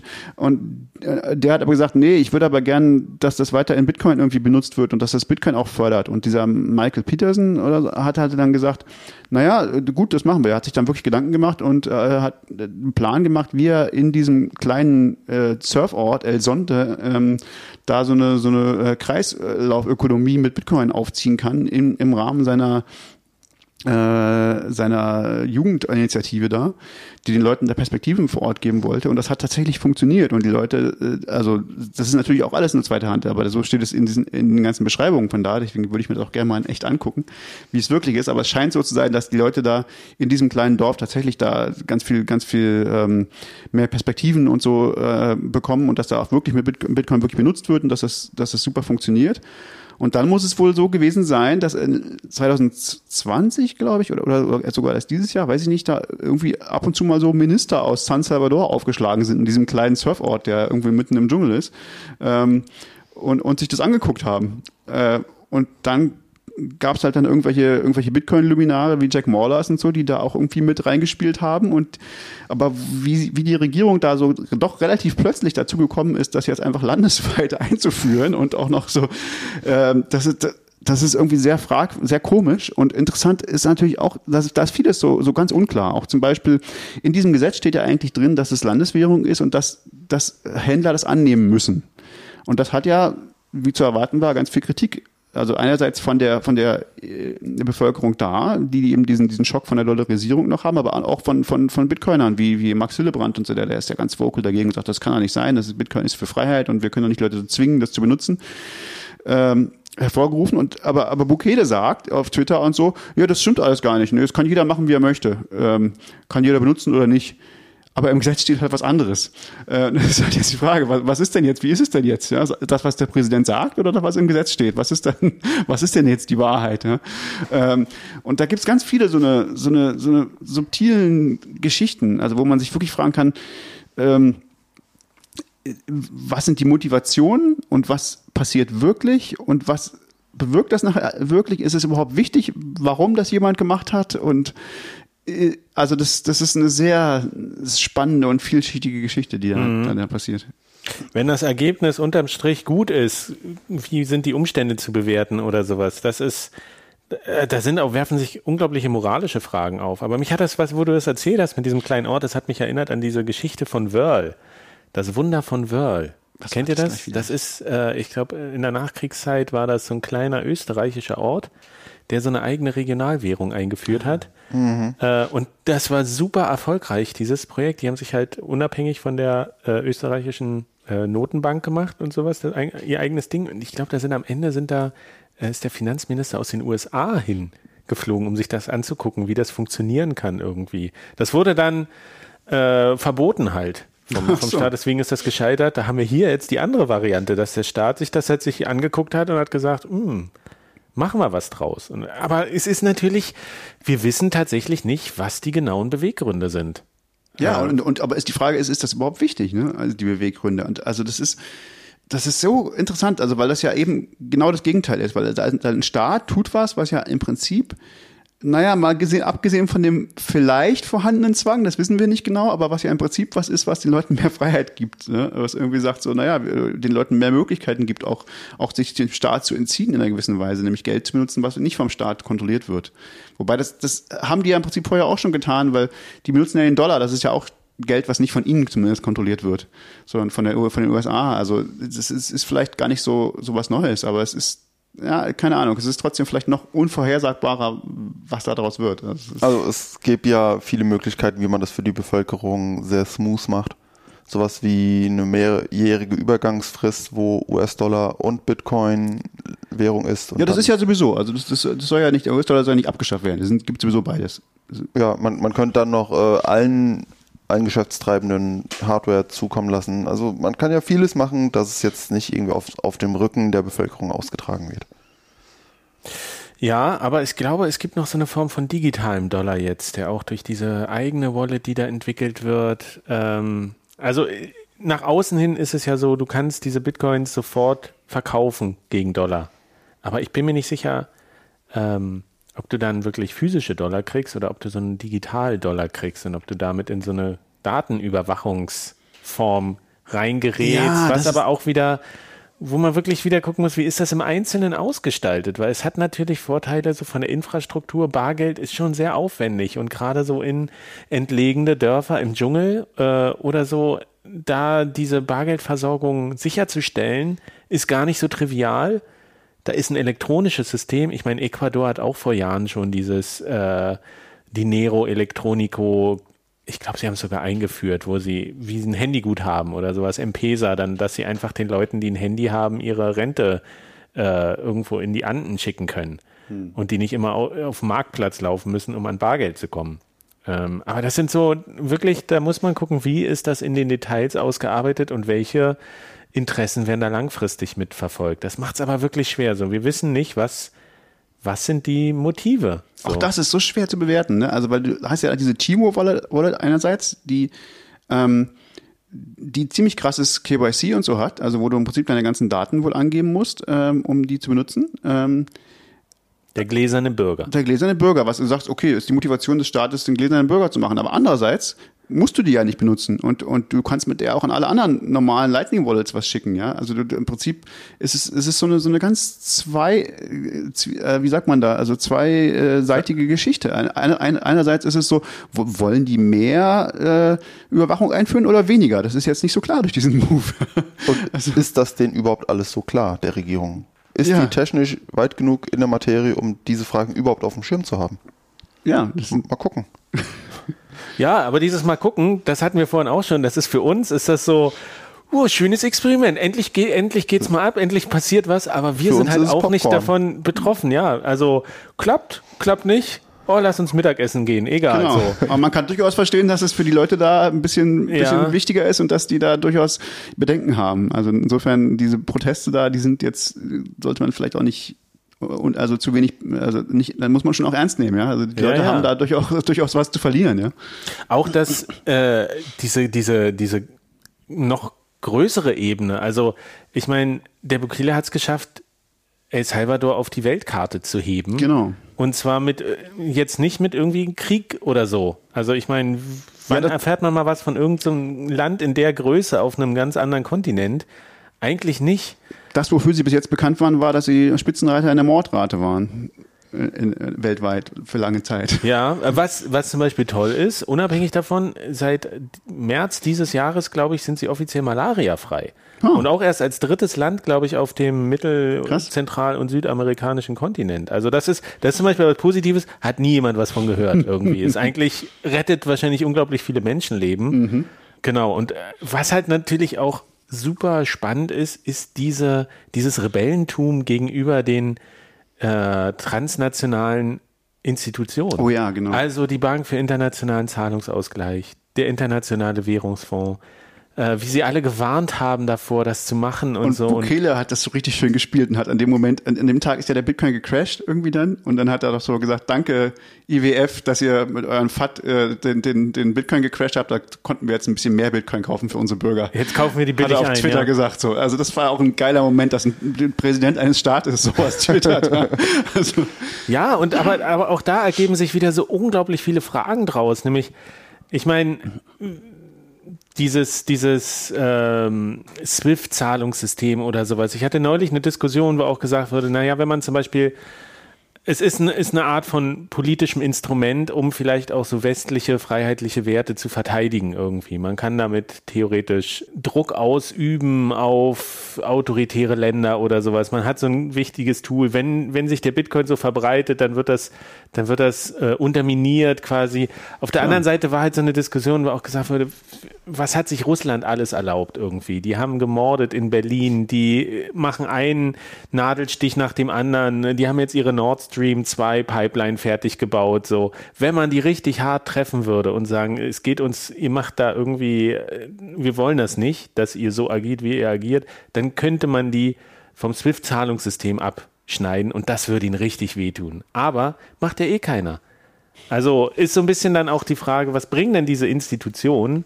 Wenn sie gar nicht eingesetzt werden für das, was sie, wo man sagen würde, da hätten sie vielleicht einen Sinn an der ja, Stelle. Das, das mit dem Druckmittel, das finde ich eine sehr schwierige Sache. Ähm, was ich nie vergessen werde, ist, Irak hat laut nachgedacht, hm, vielleicht wechseln wir ja von US-Dollar zu Euro, um uns unser Öl bezahlen zu lassen. Und es hat nicht lange gedauert und Irak wurde äh, gefreedomed. Freedom Bombing. Freedom Fries. Ja, wir lachen jetzt drüber, aber es ist tatsächlich eine ernste Sache. Gibt es auch einen tollen Artikel von Alex Gladstein über den Petrodollar. Ja, auch sehr ein langes Stück. Ja, und dann El Salvador als wirklich kleines Land. Das ist schon ein krasser Move. Und auch noch ausgerechnet vom US-Dollar wegzugehen. Und naja, gut, nicht, nicht weggehen, weg aber ihn doch schon mal deutlich abzustufen. Nämlich nur noch einer von zweien.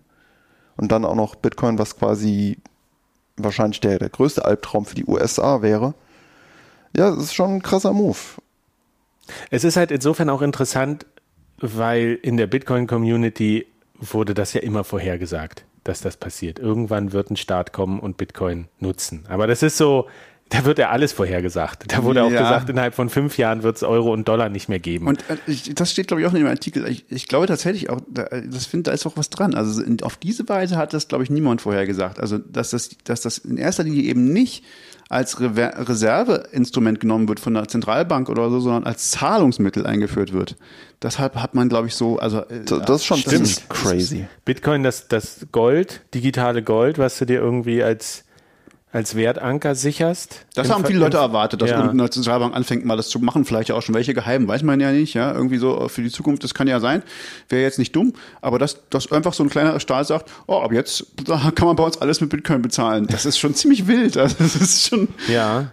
Wobei es eben die Wahrscheinlichkeit, dass es nicht ein großer äh, Industriestaat, eine Industrienation sein wird oder sowas, das, sondern dass es so ein kleines Land wird, was höchstwahrscheinlich auch eher autoritär regiert wird, was sich auf ein Bitcoin-Experiment einlässt, da trifft es ja schon irgendwie zu, dass man sagen kann, das war jetzt eher wahrscheinlich. Stimmt, ja, kann man Ja, aber es hätte doch eigentlich eher mal vorher ein ganzer Stadtteil sein sollen oder vielleicht, keine Ahnung, Christiania oder irgendwie ne, dann eine größere, größere Städte oder ein Kanton von mir aus oder gleich ein ganzes Land. Alle. Ja. Als gesetzliches Zahlungsmittel. Das, das ist schon ein krasser Move und ziemlich früh würde würd ich einschätzen. Ich hatte das nicht mitgekriegt, aber ich glaube, René hat mir das irgendwie gesagt, dass die äh, äh, irgendeine große, ri richtig große Stadt, die, glaube ich, mehr Einwohner hat als El Salvador in, in Südamerika, hat äh, B- äh, BSV mal als Zahlungsmittel.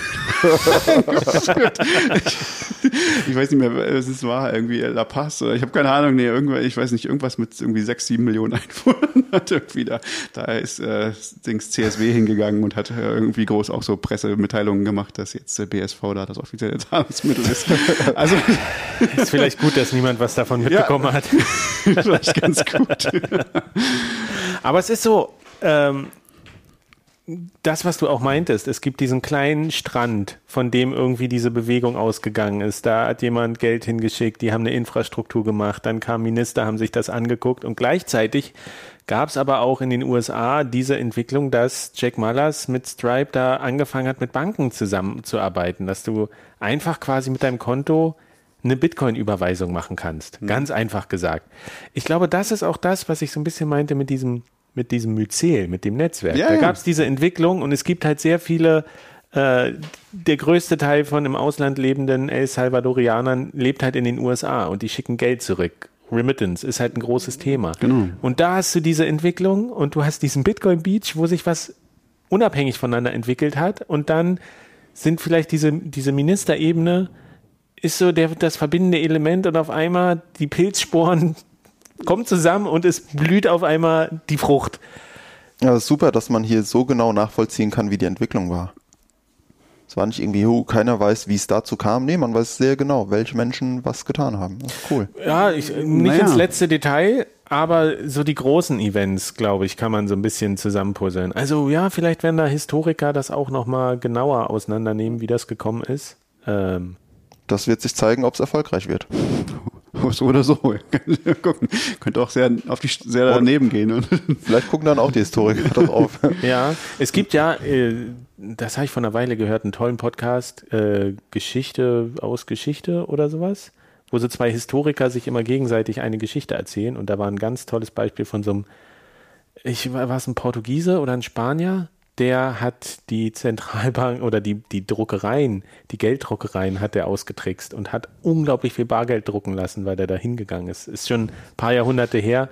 Der hat eine Riesenkrise ausgelöst damit, weil er es geschafft hat, das zu fälschen, irgendwie diese Anweisungen und nur am Ende, weil er nicht genau wusste, wie, wie die, wie die, ähm, die Seriennummern, nach welchem Prinzip die vergeben werden oder dass bestimmte Kombinationen nicht auftauchen oder nur in bestimmten Zusammenhängen, da ist es irgendwie dran gescheitert.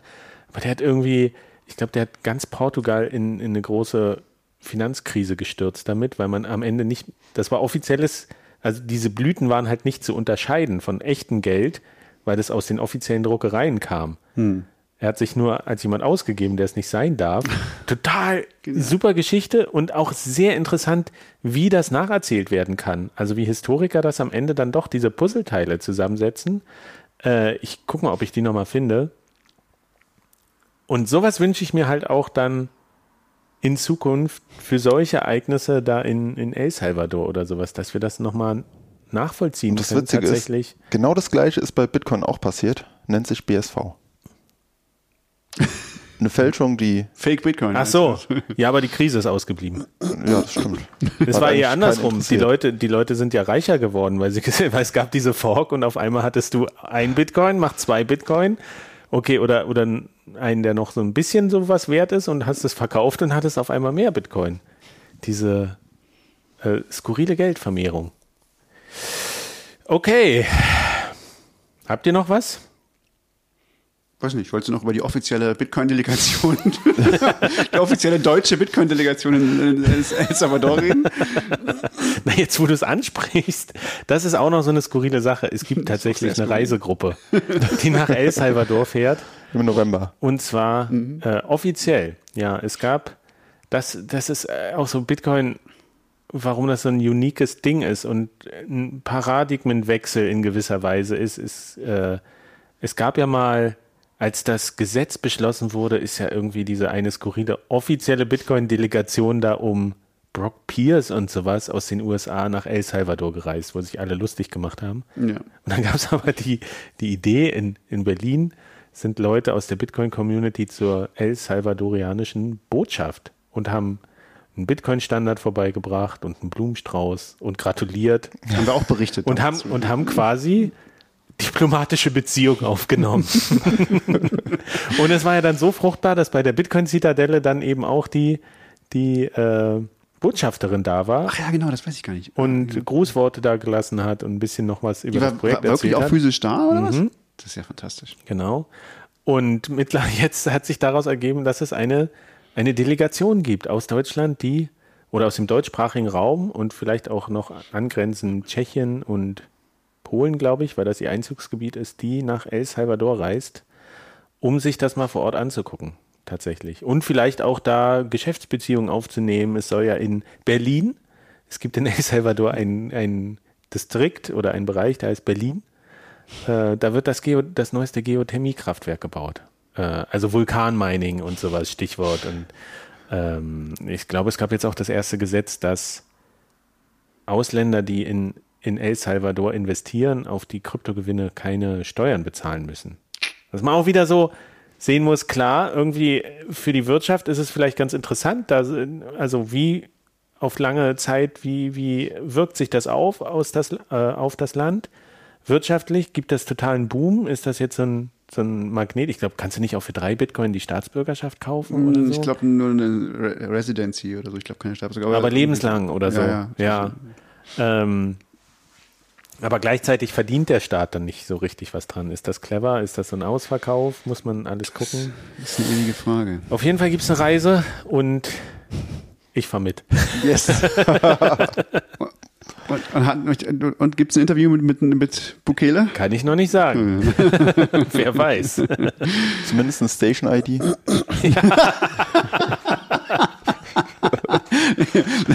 Das wäre ziemlich geil. ja, das musst du hinkriegen. Ja, Und, und er muss Cheap Cheap sagen. Wir werden sehen. Wir werden Und wenn sehen. das nicht klappt, dann lass dich zum Botschafter ernennen. Ja. Botschafter von Bitcoin Ja. Leipzig. Ähm, Ja, mal mal gucken, ich bin gespannt, äh, inwieweit das sich da viel rausfinden lässt in der, in der Zeit. Wie ich werde berichten, sagen Sehr wir so. gut. So viel dazu. Ich hoffe ja, dass ich es auch schaffe, hinzufahren, aber nimmt man sich wahrscheinlich nicht mit der offiziellen deutschen Delegation. Mhm. Es gibt ja die Konferenz Adopting Lightning oder Adopting Bitcoin. Adopting Bitcoin, glaube ich. Adopting Bitcoin, die auch, ich glaube, alle, alle Gewinne werden gespendet. Das Ah, ist cool. wirklich nur so eine, so eine Entwicklerkonferenz und da. Vor Ort. Genau. Also wer noch hin will, es gibt noch Tickets dafür. Ja, mal sehen. Ob sie mich sprechen lassen. Ja, äh, Zero Base Fee. Mhm. Gutes Thema. Drop the Base. Dann, schön war's. Wir, die Sommerpause ist vorbei. Wir kommen jetzt wieder regelmäßiger. Trommel jedes Mal. wie immer. jedes Mal. Außer ihr schickt so viel Geld, dass Stefan in den Urlaub fahren muss. Ja, bitte. Das moralische Dilemma. Schickt ihn doch nach El Salvador. Stellt euch vor, ich würde nach El Salvador in Urlaub fahren. Was würde, was würde da passieren? Der Bitcoin würde, würde explodieren. Ich glaube, es ist eine Singularität. Das kann sich keiner, kann sich keiner vorstellen, was Und da es passiert. würde auch timingmäßig hinkommen, ungefähr, glaube ich, dass da. Ja. Oi, November, stellt euch das mal vor. Diese Konferenz ist auch höchstwahrscheinlich zu dem Zeitpunkt, wo dann die Taproot Activation Und das ist. eine Perfect Storm. Es wird, Oh, oh, das, ähm, Gott. Million Dollar Bitcoin. Gut. schnallt euch, schnallt euch an. You heard it here first.